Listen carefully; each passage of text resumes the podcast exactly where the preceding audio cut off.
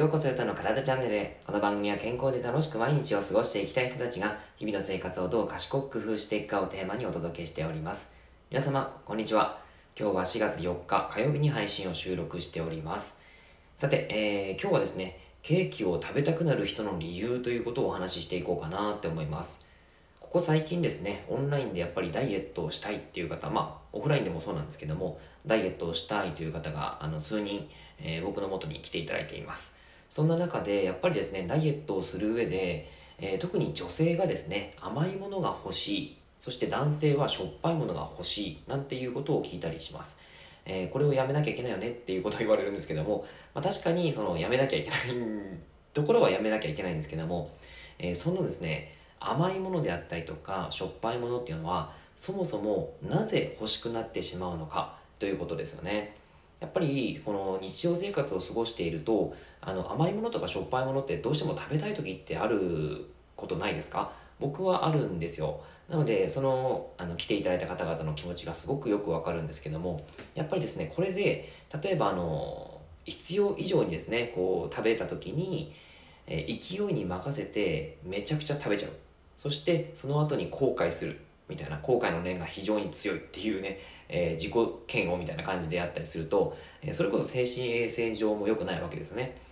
まあそういったことをやっぱり回避していきたいですしそもそもやっぱりダイエットを成功させるためにその、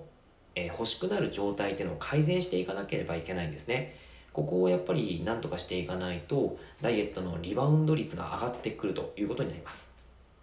じゃあ、えーどういうメカニズムでそのケーキを食べたくなる。もしくはまああの以前ちょっとお話ししましたけどもラーメンを食べたくなるのかしょっぱいものを食べたくなるのかっていうことなんですが、えーそのメカニズムですねお話ししていくとまず人が何かを食べたくなる欲求には脳内の視床下部にある摂食中枢というのと満腹中枢という2つの食,、えー食欲の中枢が関わっているんですね。このお腹が空いたっていうふうに感じるのは摂食中枢が刺激されることで発生してお腹いっぱいだって感じるのは満腹中枢が刺激されることで、えーまあ、その行為が、えー行われているわけです。そのあのどんな時にこの、まあ、その中枢が刺激されるかというと例えば血液に含まれるグルコースこれはあの糖質ですね。糖分というのが、えー濃度が下がってしまうと摂食中枢中枢が刺激されて空腹感を感じます。その後食事をして血中グルコース濃度が上がってくると満腹中枢が刺激されて食欲が抑えられるということになるんですね。でこういったことがですねちゃんと起こってくることによって、まあそのまあ、バランスがいい状態であれば甘いもの、えしょっぱいものを欲しくはならなくなってくるんですけども実際にですねその、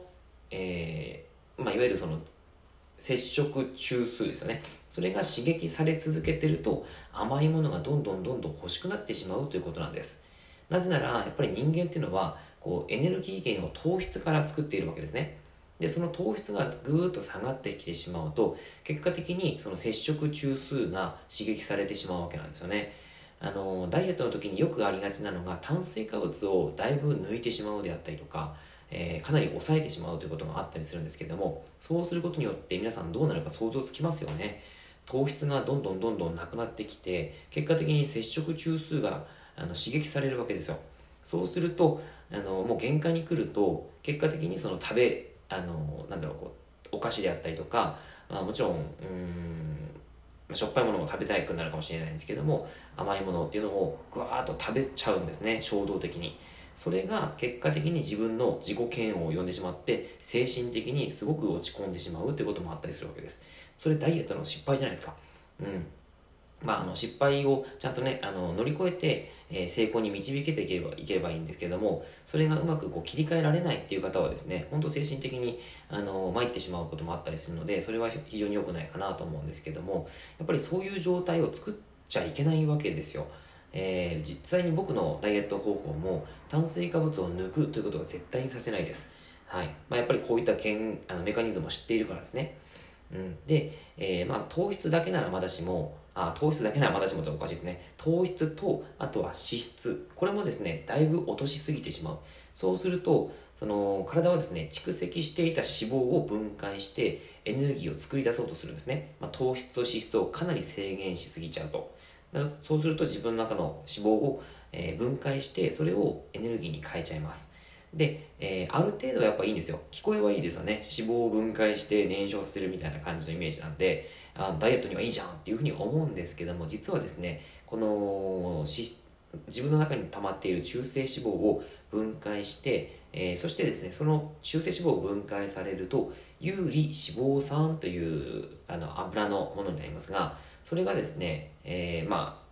肝臓でケトン体というエネルギー物質に変わってくるわけなんですね。それでエネルギーを作っていくんですがそれがうまくできているうちはいいんですよ。ただそれがうまくできない。もう肝臓の方が疲れてしまってケトン体作れません。もうあのうち中性脂肪のあ有利脂肪酸が来ても、えーもうケトン体作れないっすっていう感じの状態になってしまう。いわゆる肝臓が、えー疲弊してしまうと結果的にその中性脂肪あの有利脂肪酸は肝臓に蓄積されて肝臓に中性脂肪として合成されてしまうんですね。つまりこれが脂肪肝というのにつながってきたりしてしまいます。これは良くないわけですよ。さらにその脂肪酸が多く分泌されると、えー体っていうのは上ですね。危機感を感じるわけですね。中性脂肪っていうのは人間があの何が何かがあった時に自分の体内で何とかエネルギーを作り出せるためのあのもう予備エネルギーなんですよ。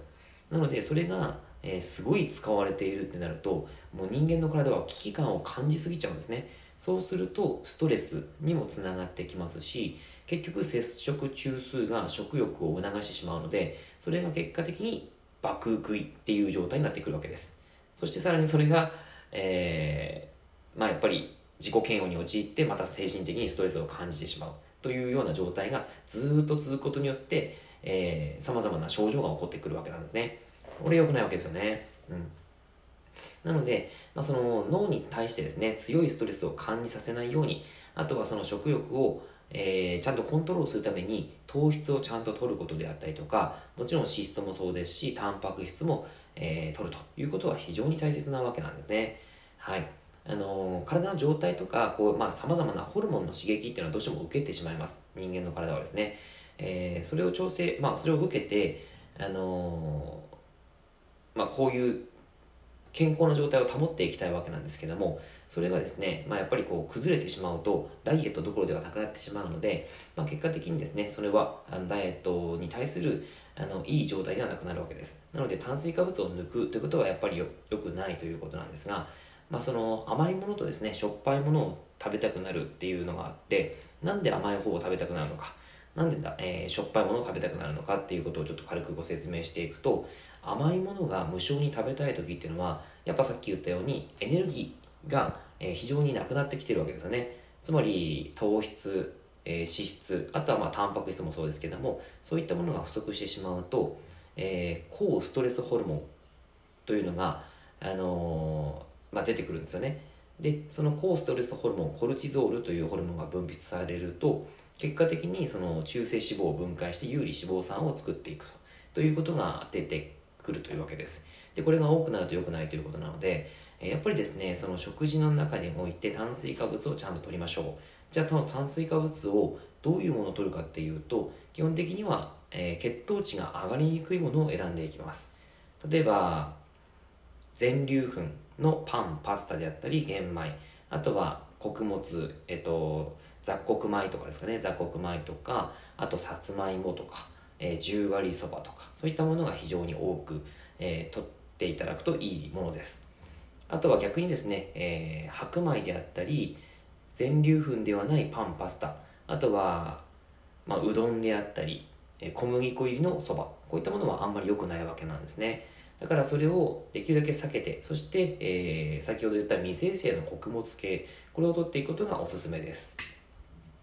はい。でしょっぱいものが無償に食べたくなるっていうのは先ほどちらっと言ったコルチゾールですね。このコルチゾールっていうのは、えー体の中の副腎という腎臓の上にちょこんと乗っているものから分泌されます。そのコルチゾールが分泌されすぎちゃういわゆる人間の体がストレスにめちゃくちゃさらされている状態が続いてしまうとその副腎が、えーまあ、疲労してしまうということは言われているんですねまあ、実際には疲労しないんですけどもその疲労してしまう状態だとその副腎から、えー体の中の塩分を調節するホルモンが、あるんですけども、そのホルモンがですね、うまく分泌できなくなってしまいます。そうなってくると塩分調整のためにしょっぱいものが欲しくなってしまうんですね。つまりこうストレスが非常に多くなっている。体が疲労とかエネルギーがうまく作り出せない。そういう状態の時にその塩分を欲してしまうということがあったりします。なのでまあ男性とかですね、えー、会社で嫌なことがあったとかですね人間関係嫌なことがあったとか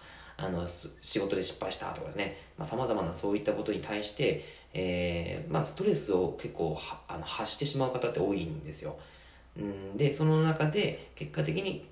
副腎が疲労してしまってそこからしょっぱいものを取っていきたくなるということがあるわけなんですねだからもう男性はねあのがっつり系まあもちろん糖質を補給するっていう意味でもそうなんですけども男性って結構そういうしょっぱいものであったりとかうんまあがっつり糖質を取れるものであったりとかそういったことを結構好みますよね。はいということでえー、そんなことからですねあの甘いものが欲しくなったりとか、まあえー、しょっぱいものが欲しくなったりするわけです。はい、ということで、まあ、これがですね、本当にあの、自分の体の健康を保つ、ダイエットを成功させるという意味では、やっぱり整えていかなければいけないので、えー、しっかりですね、その食事に関しては未生成の穀物を食べたりとか、あとは、血糖を安定させるために間食をとったり、そして脂質やタンパク質もバランスよくとっていくっていうのは非常に大切なわけなんですね。はい。まあ、こういったことをちょっと気をつけながらやっていただくといいかと思います。はい。今日はちょっと真面目な話になっちゃいましたけども、はい、今最近ですね、ちょっと Wix のホームページについてまたすごく悩んでますので、あの、なんか私、アドバイスできるよって方がいたら、もしよかったら、あの、教えていただけたら嬉しいです。はい、というわけで内容は以上です。えー、内容がいいなって思えたら、いいねマークやフォローしていただけると励みになります。今日もラジオを聴いてくださってありがとうございました。では、良い一日を。